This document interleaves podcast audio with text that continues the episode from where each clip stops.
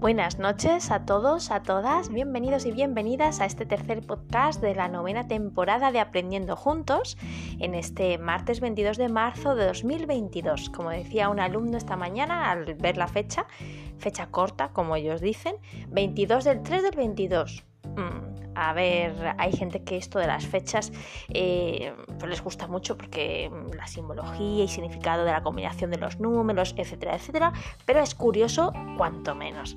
Espero que hayáis arrancado la semana con energía, habiendo descansado, desconectado y bueno, siempre lo decimos, el contexto en el que estamos viviendo ahora mismo, mm, por muchos motivos, a lo mejor no es un ambiente muy sereno como tal, ¿no? Pero bien es verdad que nosotros y nosotras podemos encontrar, eh, canalizar, eh, digamos, ese nerviosismo, esa incertidumbre, esa irritabilidad, ese enfado, esa, no sé, intranquilidad en general que se palpa en el ambiente, pues podemos ya, tenemos cierto bagaje personal y con todo lo que ya hemos compartido en estas temporadas, pues un poco saber eh, cómo, cómo, hacer nuestro sitio de paz, cómo, cómo encontrar nuestros momentos de autocuidado, cómo encontrar nuestros momentos de recargar pilas y sobre todo eh, mm, hacerlo de la manera más sana para nosotros y nosotras, que en general y como recomendación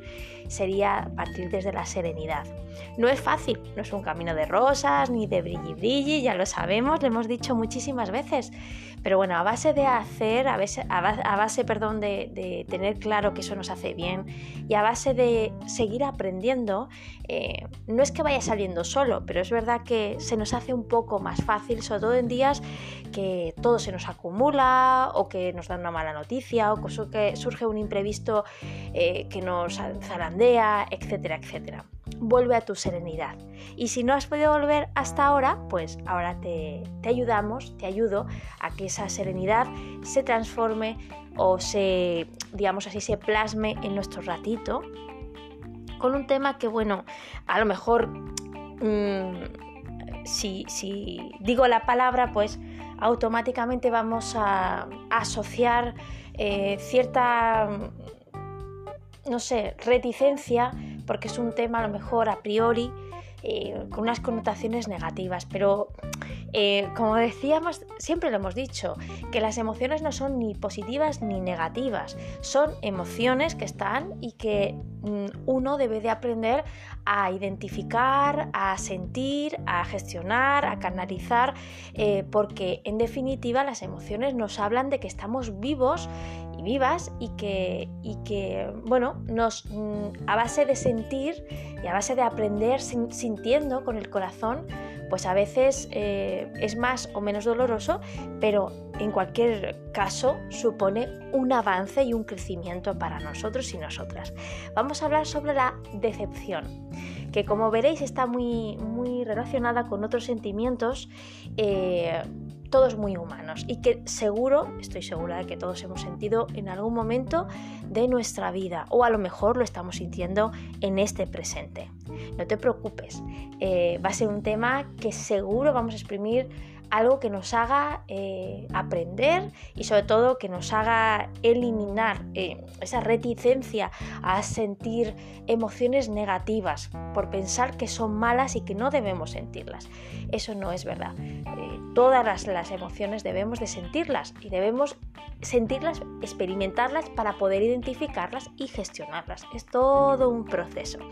Así que siéntate, respira hondo, respira por tu nariz, oxigenando cada parte de tu cuerpo. Cada célula de tu cuerpo necesita ese oxígeno que estás inspirando naturalmente, profundamente hasta tu interior. Cárgate de ese oxígeno. Es tu ratito, es tu momento, es nuestro rato. Abre tu corazón, estate en el aquí y en el ahora, en estos minutitos abre también tu escucha activa, esa escucha que haces desde tu interior para realmente abrir tu mente y poder eh, exprimir lo que, lo que vamos a tratar. Y sobre todo, eh, ten en cuenta que este ratito nos hace bien a todos y a todas. Comenzamos.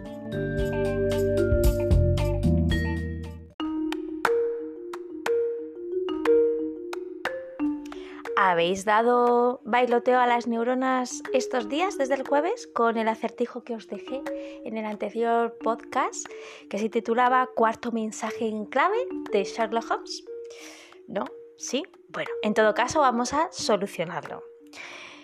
Eh, digamos que lo que teníamos que hacer era averiguar dónde estaba el mensaje, ¿vale? Y también saber cuál era eh, la interpretación del mensaje, porque resulta ser que la nota decía una cosa muy extraña. Decía cuatro palabras que era CVTRVFO, FO, FM, TBMPO. ¿Qué significaba todo esto? Bien, a ver si has acertado y si no has acertado no pasa nada. Al siguiente. Vale, la pregunta era, ¿podrías descifrar el mensaje? ¿Dónde encontramos el dibujo? Perdón, el artilugio. El artilugio está en el salón. El mensaje se codificó cambiando cada letra por la inmediatamente posterior en el alfabeto. El mensaje en clave decía, busquen en el salón.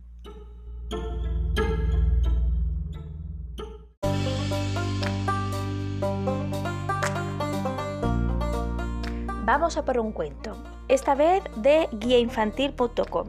Es un cuento eh, de, bueno, redactado el artículo por Teresa Guerra. Y eh, trata sobre una fábula que se titula La fábula de la lechera. ¿Vale? Vamos a ver qué nos dice la fábula de la lechera. Había una vez una niña, hija de un granjero, que ayudaba a sus padres en las tareas de casa y en el cuidado también de los animales de la granja. Una mañana, tras recoger la leche de las vacas, la madre de la niña se sintió mal y no se encontraba bien como para salir de casa. Entonces pidió a su hija que llevara la leche al mercado para venderla. La niña, muy responsable, le contestó muy contenta que sí, y más contenta se quedó cuando su madre le prometió que todo el dinero que ella ganase en la venta de la leche sería para ella. La niña cogió el cántaro lleno de leche y salió de la granja en dirección, al pueblo el camino, ella empezó a hacer planes futuros con lo que ganaría. Cuando yo venda esta leche, compraré 300 huevos. Los huevos, descartando los que no nazcan, me darán al menos 200 pollos. Los pollos estarán listos para mercadearlos, para venderlos cuando los precios de ellos estén en lo más alto. De modo que para fin de año tendré suficiente dinero para comprarme el mejor vestido para asistir a las fiestas. Y seguí en, en, ensimismada en sus pensamientos y entusiasmada. Iba a decir las dos palabras a la vez. Cuando esté en el baile, todos los muchachos me pretenderán y yo los valoraré uno a uno.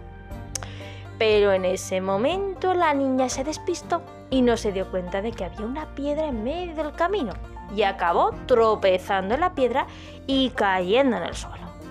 El cántaro voló por el aire y se rompió derramando toda la leche al suelo. La niña, decepcionada y herida, se levantó y lamentó. ¡Ay, qué desgracia! Ya no tengo nada que vender. No tengo, tendré ni huevos, ni pollitos, ni vestido. ¡Ay, eso me pasa por querer demasiado! Y así fue como la niña, frustrada y decepcionada, se levantó Volvió a la granja y reflexionó sobre la oportunidad que tuvo y que la derramó por el suelo.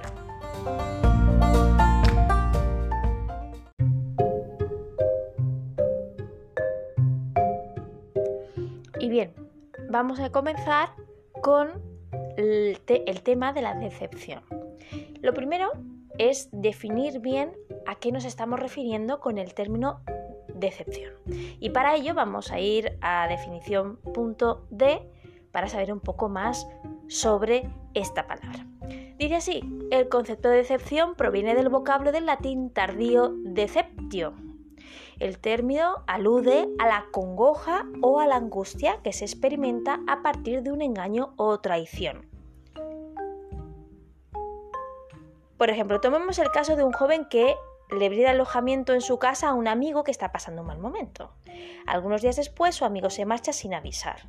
El muchacho que lo alojó en su hogar luego descubre que le falta dinero que guardaba en un cajón. Su amigo se lo había robado. La víctima, víctima perdón, más allá de la pérdida material, siente decepción por haber sido traicionado. La idea de decepción también se emplea respecto a la sensación que alguien tiene cuando no se cumplen sus expectativas o cuando algo no se desarrolla de acuerdo a lo que se esperaba o a lo que esa persona esperaba. Supongamos, por ejemplo, que el tenista que ocupa el primer puesto del ranking mundial queda eliminado de la primera ronda de un torneo importante que, siendo el máximo favorito, aspiraba a ganar. Para la prensa, el deportista resulta la gran decepción del evento. Todos esperaban verlo disputar las instancias decisivas. La decepción es uno de esos conceptos especialmente difíciles de definir porque no solo se manifiesta de forma diferente en cada individuo, sino que puede tener una repercusión muy negativa en sus allegados. Así como el amor o la felicidad, cada persona puede sentir decepción por diferentes motivos, ante diferentes estímulos. Sin embargo, esta pena que nos invade cuando los demás no están a la altura de nuestras expectativas puede hacerles mucho daño en algunos casos. Los, padres suelen depositar en sus hijos muchas expectativas de manera inconsciente. Desde que nacemos espera de nosotros que seamos buenas personas, que tengamos una gran inteligencia, que nos convirtamos en profesionales exitosos y formemos una familia, entre otros objetivos que nuestros mayores nos, imponen, perdón, nos imponen casi sin darse cuenta. ¿Cómo cumplir con todos ellos y los que aquí no se mencionan? ¿Qué ocurre si no se coincide con nuestras o no coinciden con nuestras propias metas? A menudo los hijos decepcionan a sus padres por no cumplir de forma responsable con sus obligaciones estudiantiles, por negarse a trabajar, por tener amigos que no sean bien vistos por ellos o incluso por vestir de una determinada forma. Día tras día, durante años, muchos jóvenes deben enfrentarse a ese gesto tan hiriente, a esa mirada desesperanzada, a esas palabras y esos comentarios que pesan más que el acero mismo. Cargar con la decepción de alguien a quien amamos y que en su momento nos juró amor, eterno es uno de los mayores desafíos de la vida adulta. En gran parte es por comentarios como los del párrafo anterior y por este nivel tan absurdo y arbitrario de exigencias que muchos hijos se distancian de sus padres en cuanto alcanzan la mayoría de edad. De hecho, algunos de ellos dejan de hablarles para siempre, porque no pueden o no quieren soportar esas presiones que consideran injustas, ya que esta clase de padres no toma en cuenta los deseos y los sentimientos de sus hijos, sino solamente los suyos. Bien, hemos definido, hemos visto algunos ejemplos, hemos visto alguna información al respecto, pero vamos a profundizar, esta vez desde la perspectiva de la neurobiología. Vamos a la mente, eh, bueno, el recurso web lamentesmaravillosa.com y a su artículo Neurobiología de la decepción, el dolor que más dura. Está escrito y verificado por la psicóloga Valeria Sabater. Y dice así, la decepción impacta en nuestro cerebro de una manera dolorosa.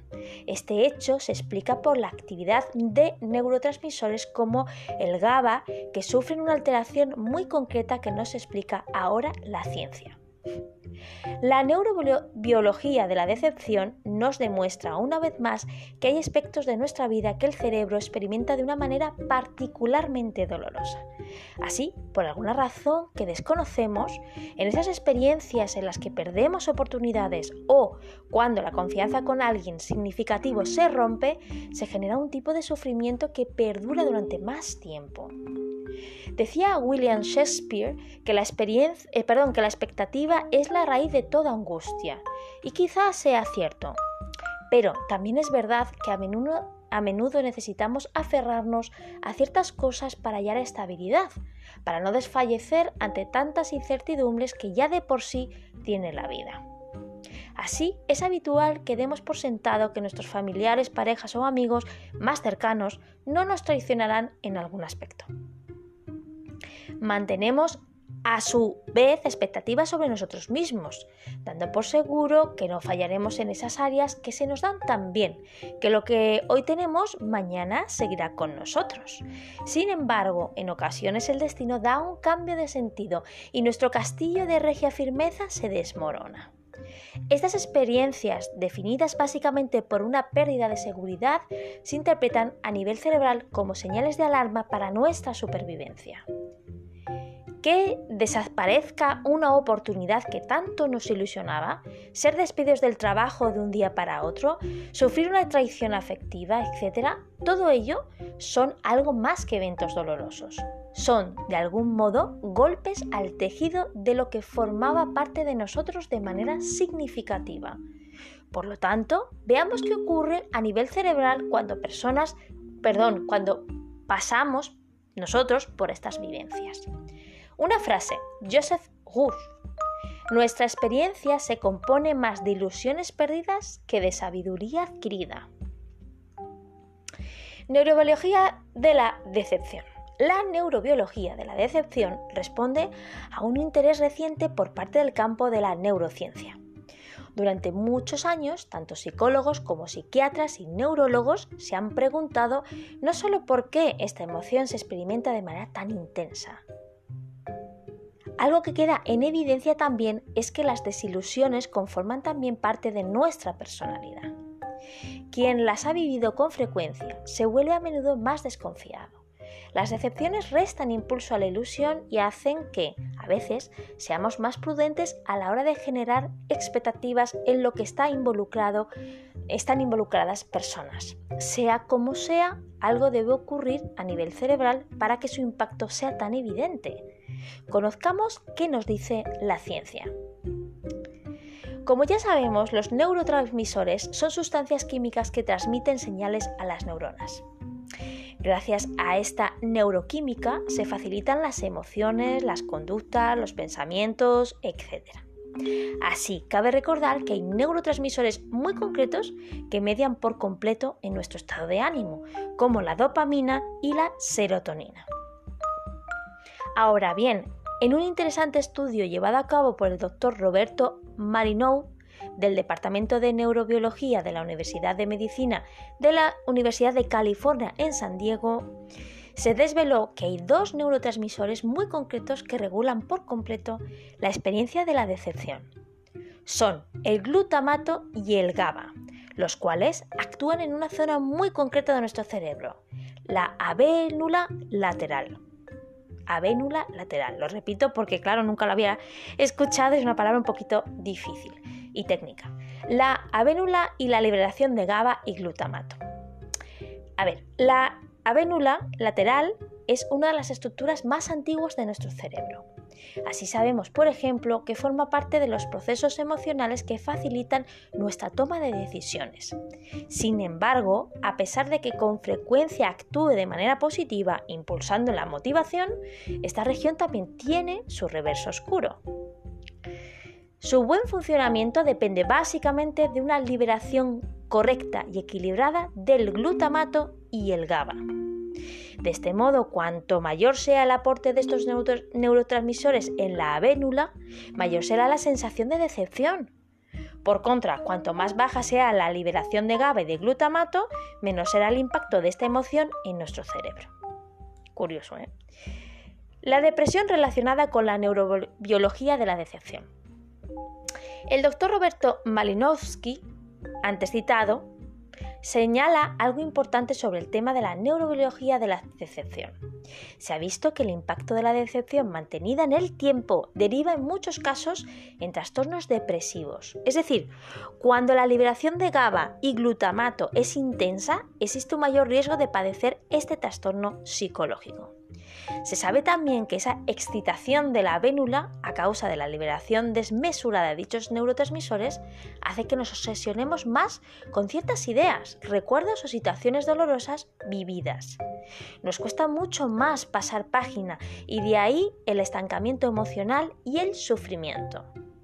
Ahora bien, el descubrimiento de la relación glutamato-GABA en las decepciones y la depresión abre también la puerta a nuevos tratamientos. Hasta el momento se daba por sentado que gracias a los antidepresivos y a la regulación de la serotonina se equilibraba también la proporción GABA, glutamato. Sin embargo, a día de hoy se ha visto que aunque hay mejorías, es común experimentar diversos efectos secundarios. Por tanto, el desafío actual es desarrollar tratamientos que actúen de manera específica en determinados neurotransmisores y no en otros. De ese modo, se darían respuestas más adecuadas a esos pacientes que por diversas alteraciones a nivel neuroquímico viven determinadas realidades de manera muy intensa. La neurobiología de la decepción es, por tanto, un campo de gran interés del que poco a poco mejoramos nuestra comprensión.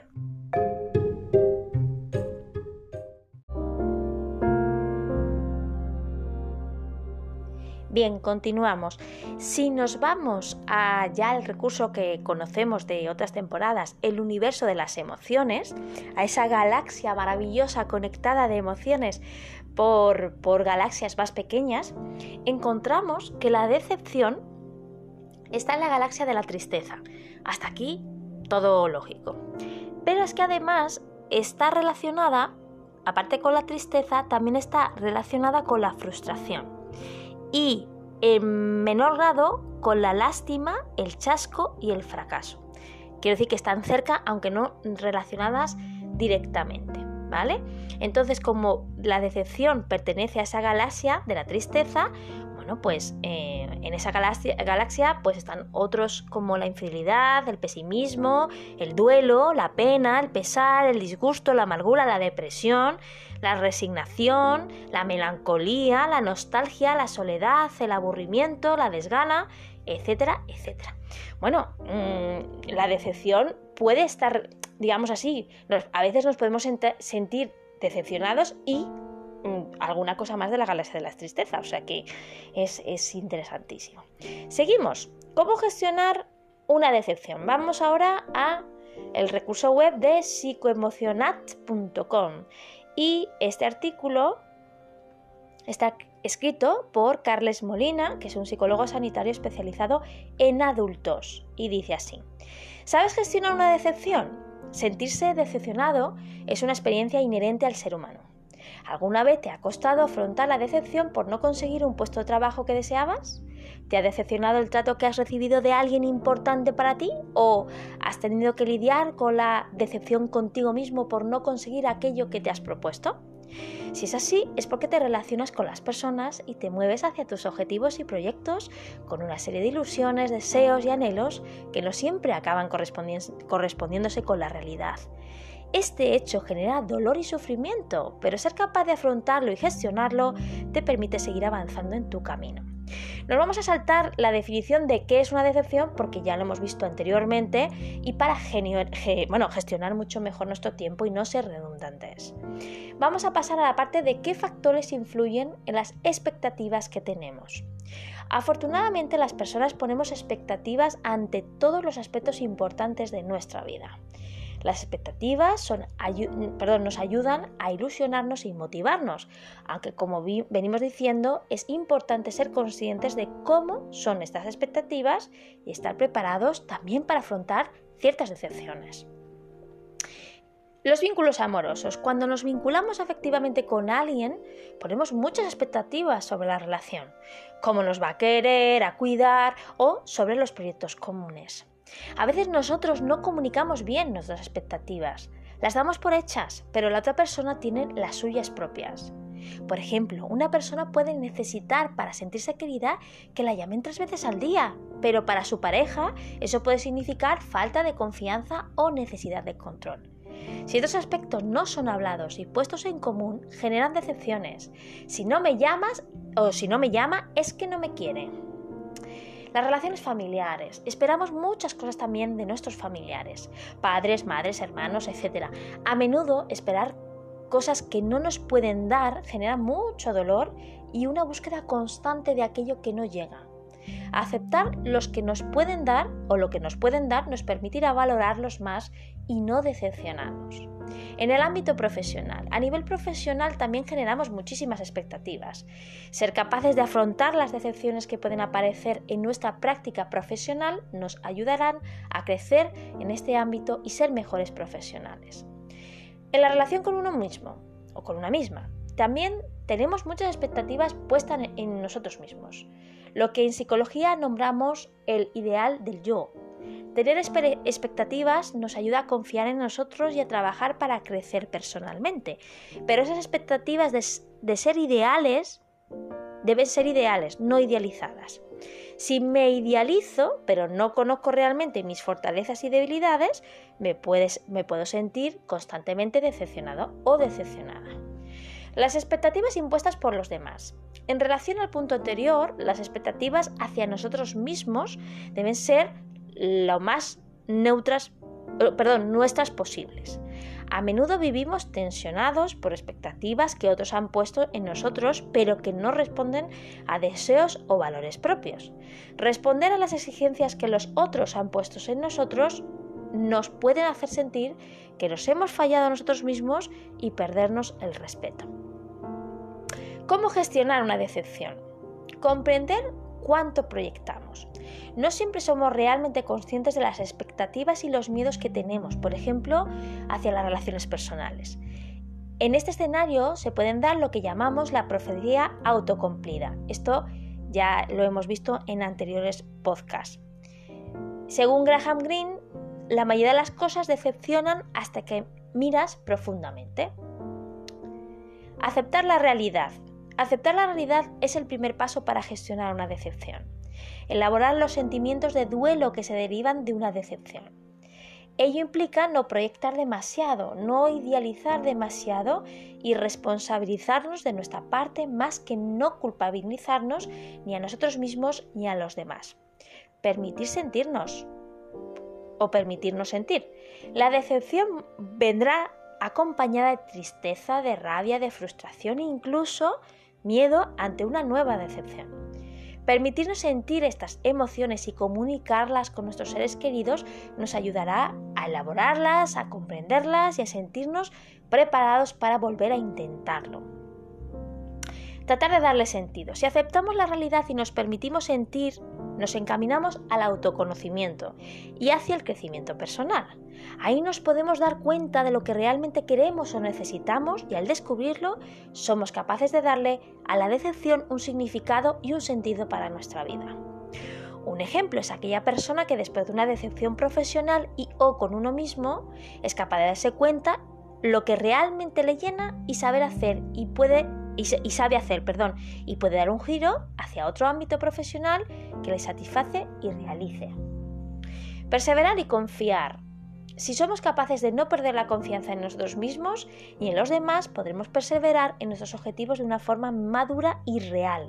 No se trata de confiar en que la vida nos dará lo que pedimos, sino confiar en nuestras capacidades y recursos personales para encontrar y conseguir aquello que deseamos. Según Ernest Hemingway, la mejor manera de saber si puedes confiar en alguien es confiando.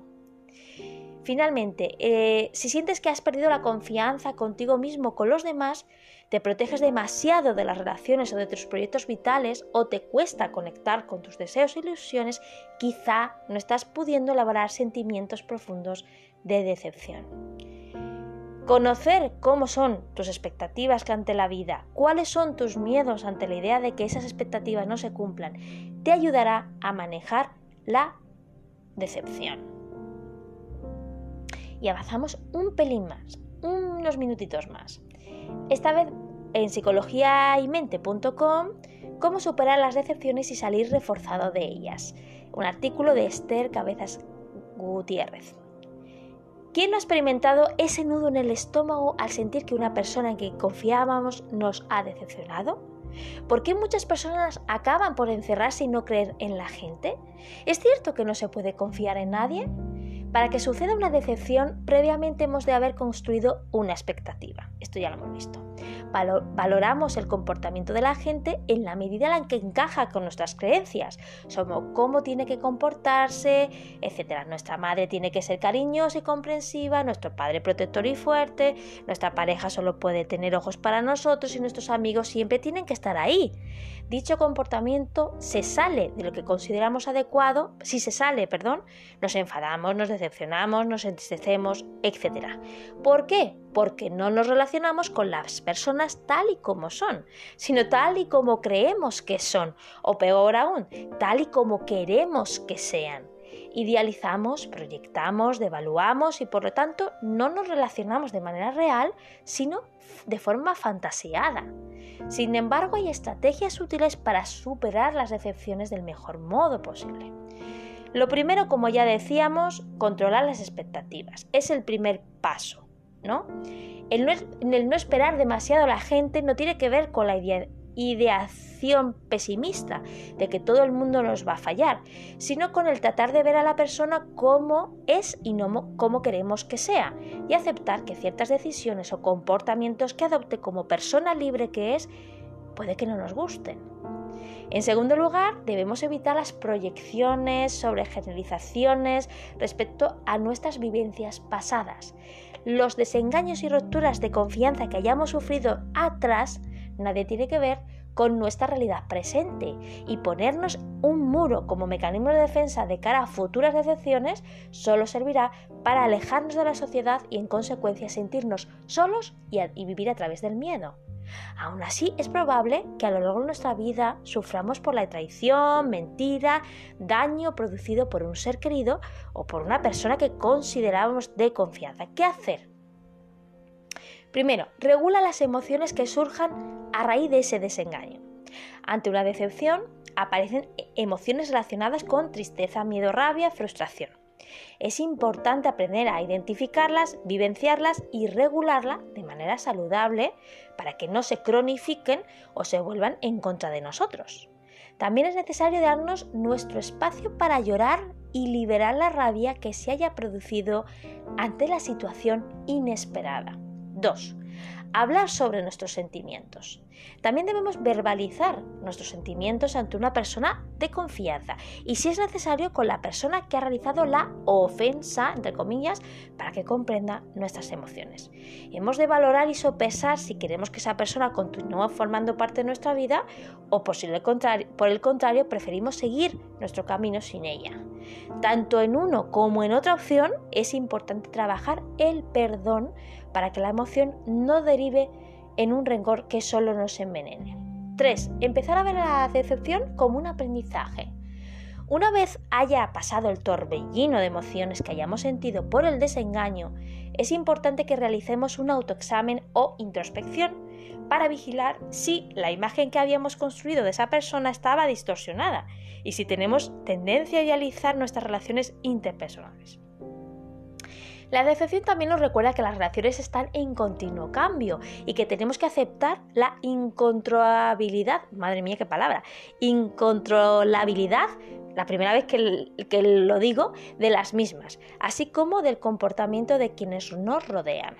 4. Volver a confiar en las personas.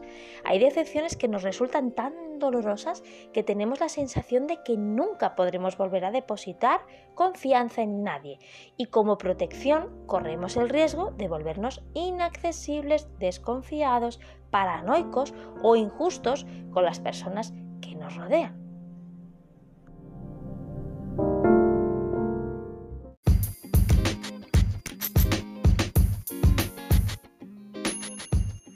Y bien, aquí llegamos al final de este podcast, de este tema, que espero que haya sido panorámico, como nos gusta a nosotros y a nosotras, y sobre todo enriquecedor, porque decepción ya sabemos que, la vida nos da decepciones, nos dan y a, veces sin querer también nosotros, por supuesto, decepcionamos a otras personas y también a veces, por no pararnos a pensar, pues también nos metemos en decepciones. Pero tal como lo hemos visto, mm, aparte de ser muy humano, es una cosa, un aspecto que debemos vivir en el sentido de eh, vivenciar y que hay salida para poder gestionar todo eso. De todas maneras, siempre es bueno pensar e intentar hacer las cosas y si no, pedir ayuda. Por supuesto, pedir ayuda es una forma de cuidarnos y es una forma de crecer y es una forma también de ser fuertes. Es una idea que me gusta remarcar porque eh, tendemos a pensar que las personas que son fuertes tienen que, ser, tienen que serlo siempre y además tienen que serlos al, mismo nivel y además no pueden pedir ayuda porque se supone, o mm, digamos así, tenemos asociada la idea de que esas personas o que la persona que se siente fuerte, eh, pues pedir ayuda es algo malo, es ser menos fuerte. Y no es así, porque las personas fuertes también tienen decepciones y a lo mejor lo que les hace fuertes precisamente es intentar, pero si no, pedir ayuda. Así que Espero que os haya enriquecido este tema tanto como a mí. Hay muchísima más bibliografía que os animo a investigar. Si os ha gustado y os ha picado un poco la curiosidad, no tengáis miedo, profundizar porque esa profundización y, esa, eso compartir, de compartir con los demás, nos ayuda a crecer y nos ayuda a mejorar nuestro entorno que tanto, tanto necesita de, cosas buenas, de cosas nutritivas y benesterosas. Así que hasta aquí el podcast de, de esta semana. Nos escuchamos el jueves. El jueves habrá Sherlock Holmes, es decir, nuestro enigma y hasta entonces te deseo lo mejor, lo mejor de lo mejor. Un gran abrazo y buenas noches. Gracias.